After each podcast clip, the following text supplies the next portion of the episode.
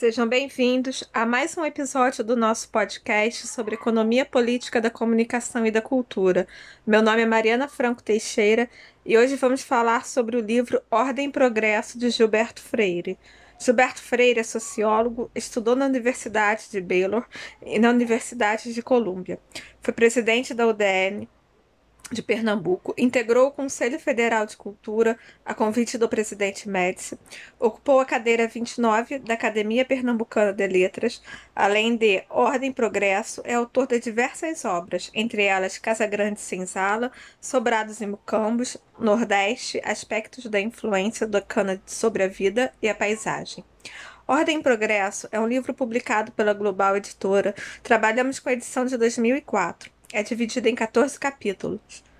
A modernidade do mestre do Recife e a modernização mesquinha da República, com prefácio, nota metodológica, nota bibliográfica, índice biográfico e síntese. O capítulo 1. O 15 de novembro, no seu aspecto político. Considerações em torno da reação de um passado ao desafio do futuro. Capítulo 2. Ainda em torno da reação de um passado ao desafio do futuro, testemunhos de uma época da, tra da transição. Capítulo 3 A República de 89 e a Ordem Social Brasileira. Capítulo 4 A República de 89 e o Progresso Cultural no Brasil. Capítulo 5 Ainda a República de 89 e o Progresso Cultural no Brasil. Capítulo 6 A República de 89 e a Ordem Étnica. Capítulo 7 a República de 89 e o Progresso da Miscigenação no Brasil.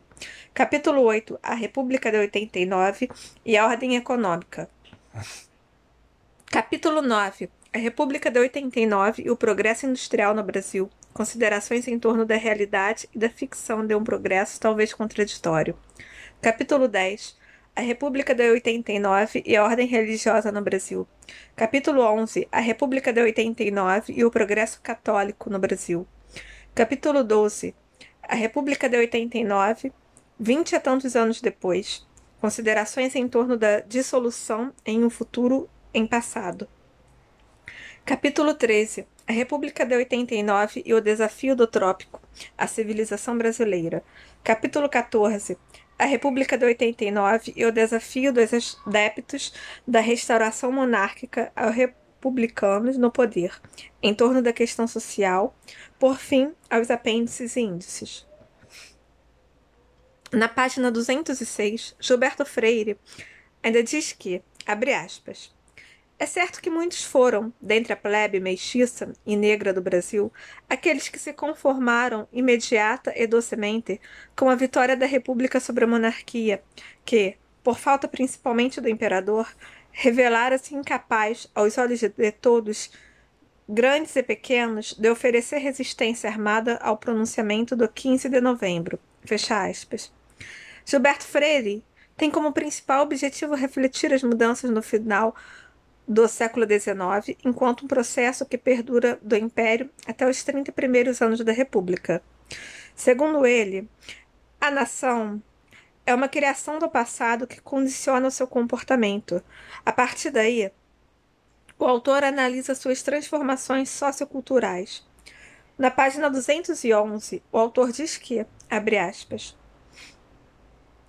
Outro efeito da campanha republicana sob a forma de neutralização de certas consequências da campanha paraguaia, no sentido de extensão da intensificação entre nós de zonas de confraternização social dentro dos complexos urbanos entre brancos e gente de cor, parece-nos encontrar-se na desvalorização de traços de cultura afro-brasileira que vinham sendo assimilados desde a campanha paraguaia pela cultura brasileira em geral um deles, a arte da capoeiragem. Fecha aspas. Sobre os positivistas, um dos conceitos que o autor trabalha, na página 215, diz que, abre aspas, aos positivistas é evidente que a substância monárquica no Brasil se afigurava arcaica, mas não a forma autoritária de governo, fecha aspas.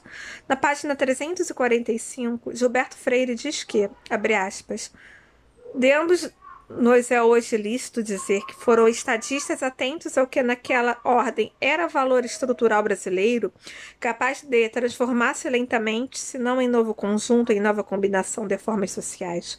Com esse ânimo, sob esse critério, é que parecem de quantos em redor deles foram antes oradores ou retóricos que homens de ação sóbria e quanto possível silenciosa, fecha aspas. Na página 353 de Gilberto Freire diz que, abre aspas, os cotegipes foram talvez homens mais preocupados com a ordem do que com o progresso. Os Rodrigues Alves, mais atentos aos interesses do progresso que às solicitações da ordem.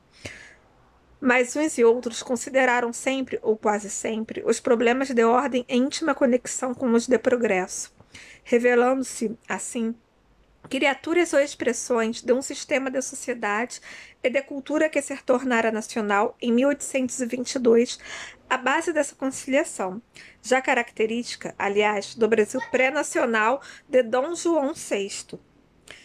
Pelo que o positivismo, ao anunciar, da República proclamada por Deodoro em 1889, que seria um regime político condicionado por tal conciliação sociológica, embora julgando aplicar à nova república uma nova ciência, consagrou evidente constante no desenvolvimento brasileiro, constante vinda já de remotos dias coloniais, fecha aspas, sobre o progresso cultura no início da República. Na página 416, Gilberto Freire diz que, abre aspas, para o progresso cultural da época, parece ter contribuído principalmente como centros intelectuais, experimentadores e renovadores o Rio de Janeiro, o Recife e São Paulo, fecha aspas. Na página 579, o autor diz que, abre aspas, já se sugeriu em capítulo anterior ter havido no Brasil, em consequência da República de 89, progresso de democratização étnica, através das oportunidades não que o 15 de novembro criou, pois ela é já flagrante realidade, mas, de certo modo, estendeu a ascensão social em geral e especificamente política, em particular a homens de cor, a mestiços, de africanos, aos próprios negros retintamente pretos, valorizados uns pela instrução, outros pela sua situação econômica, ainda outros por serviços militares prestados ao novo regime. Fecha aspas. Na página 728, Gilberto Freire diz que, abre aspas, deve assinalar, num ensaio como este, com pretensões a fazer sociologia da história, no caso, a história de uma época brasileira tão próxima da atual, que em certos pontos as fronteiras entre passado e presente quase se dissolvem. A importância de São Paulo e do seu progresso industrial e urbano, no progresso da assimilação de adventícios à cultura preponderantemente hispânica no Brasil, fecha aspas. Na página 768, Gilberto Freire diz que, abre aspas, não era de outro modo que vinha considerando o assunto o também ardente apologista do progresso do país, Rui Barbosa. Na ordem religiosa politicamente representada do Império do Brasil, pela aliança da Igreja Católica com o Estado, enxergavam esses e outros jovens homens públicos de ideias, como então se dizia, adiantadas, e grandes entusiastas da ciência com inicial maiúsculo, obstáculo àquele progresso e a essa ciência, fecha aspas. Sobre a República de 89, o autor diz que, abre aspas, a República de 89 foi resposta até certo ponto toebiana ao desafio de um futuro, o futuro americano e democrático no Brasil, que alguns brasileiros do fim do século XIX supunham sinceramente contrariado ou impedido pela monarquia, sobretudo pela monarquia escravocrata. Fecha aspas. Na página 962, Gilberto Freire diz que, abre aspas, não que a República de 89 não tivesse significado uma experiência nova para o Brasil, significava, mas menos do que imaginara o messianismo dos seus propagandistas mais cândidos. Fecha aspas. Na página 1021, Gilberto Freire diz que, abre aspas, não se cuidou, séria e inteligentemente, na época da vida nacional aqui evocada, nem de ligar os homens de, do país às coisas modernas e até moderníssimas para cá trazidas da Europa ou dos Estados Unidos, nem de se articular entre si o novo pessoal técnico necessário ao manejo de tais heresias. Fecha aspas. Apesar da transição da sociedade patriarcal e escravista para o trabalho livre e da monarquia para a república, não ocorreram profundas transformações na estrutura socioeconômica da sociedade brasileira.